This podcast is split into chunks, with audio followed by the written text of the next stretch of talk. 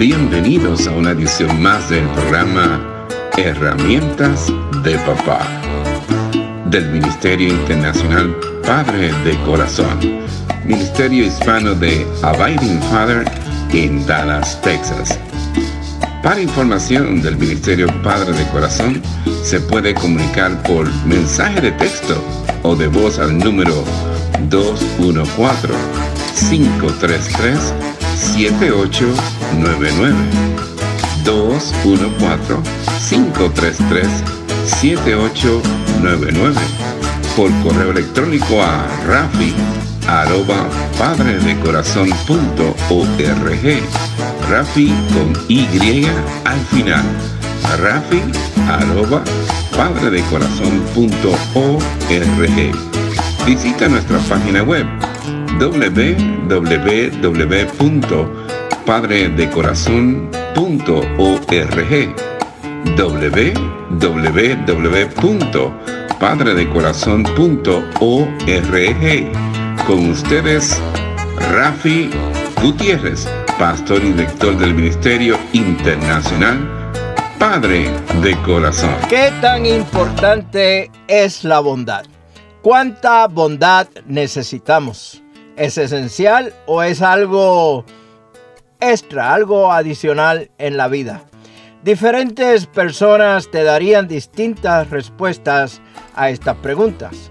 Sin embargo, la mayoría está de acuerdo en esto. Queremos que los demás sean bondadosos con nosotros. Jesús percibió este hilo común en el pensamiento humano cuando instruyó Traten a los demás como les gustaría que ellos los trataran a ustedes. Y lo leemos en el Evangelio de Lucas capítulo 6 versículo 31. Seguir la regla de oro requiere que cada uno de nosotros comprendamos nuestro propio deseo de un trato bondadoso de parte de los demás. Así como que estamos conscientes del deseo de nuestro prójimo por lo mismo. Luego debemos asignarle tanto valor al deseo de nuestro prójimo como al nuestro. Pero pensamientos y comprensión no son suficientes. Se requiere acción.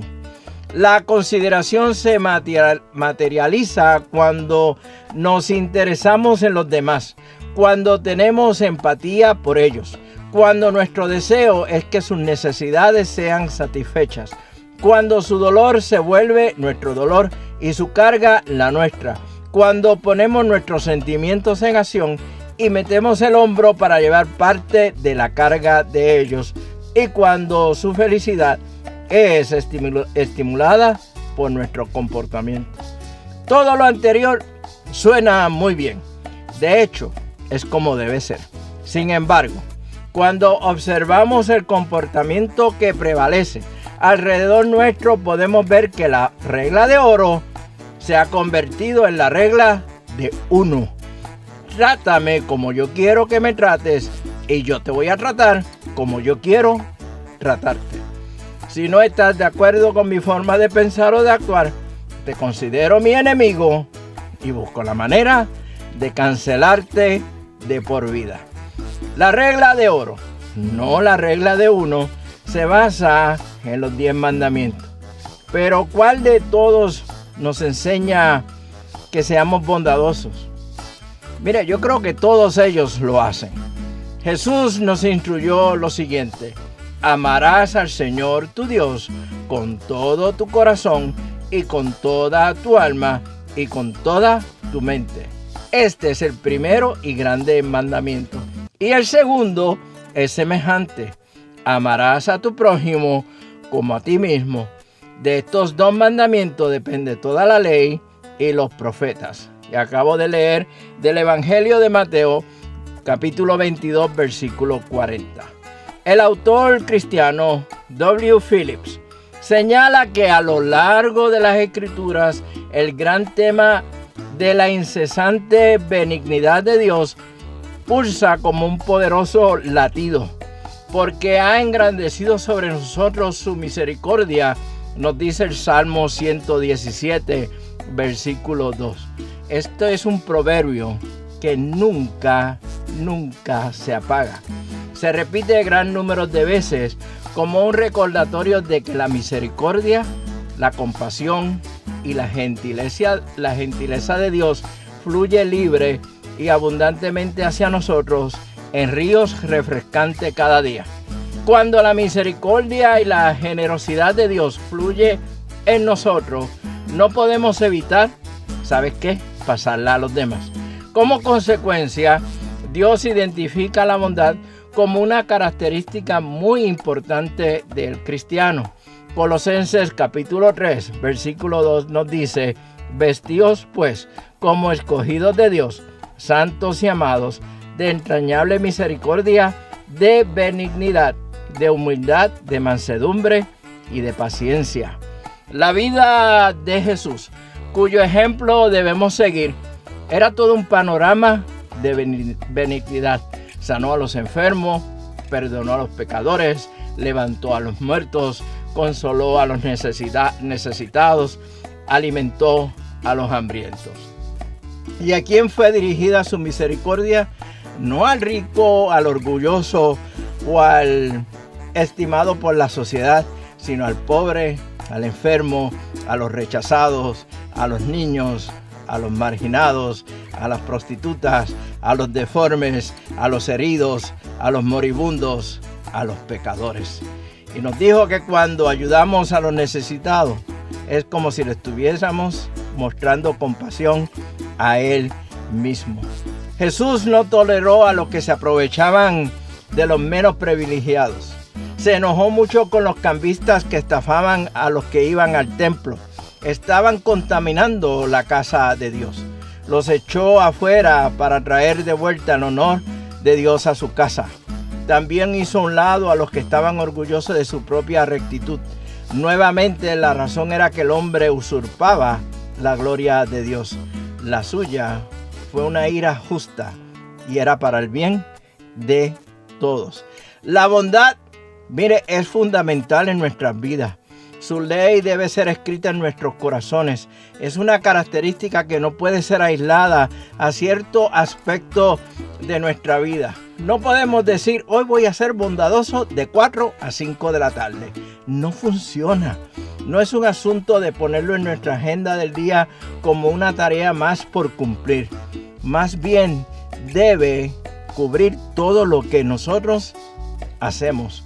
Como gotas de colorante comestible en un vaso de agua, nuestras acciones deben de estar siempre teñidas de bondad. ¿Es importante la bondad? Todos estaríamos de acuerdo en que sí, que lo es. Podemos ser más eficaces en lo que hacemos cuando asimilamos el principio de la bondad. La vida familiar fluye con mayor suavidad acompañada de bondad. La escuela es más fácil con gentileza.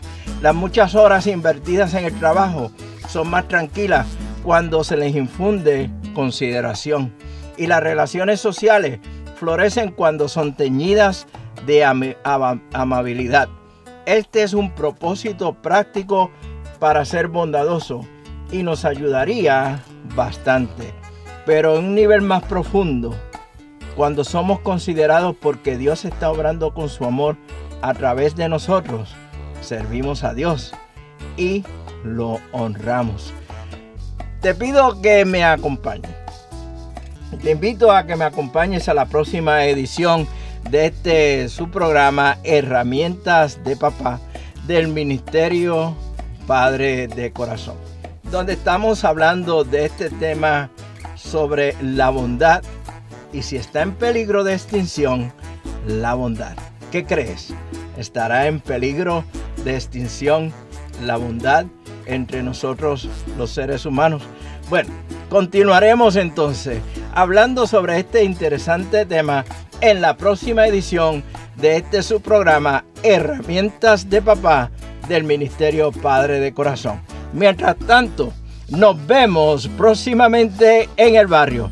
Mire, con un cafecito a la vez. Que Dios les bendiga grandemente en el día este de hoy. Este ha sido un programa del Ministerio Internacional Padre de Corazón Ministerio Hispano de Abiding Fathers, con oficinas en Dallas, Texas. Nuestra misión es la de motivar, capacitar y comprometer a los hombres en su rol de padres y líderes en el hogar según lo ordenado Dios, haciendo discípulos del Evangelio de Jesucristo.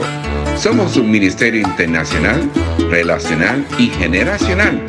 Para información del Ministerio Padre de Corazón, se pueden comunicar por mensaje de texto o voz al número 214-533-7899.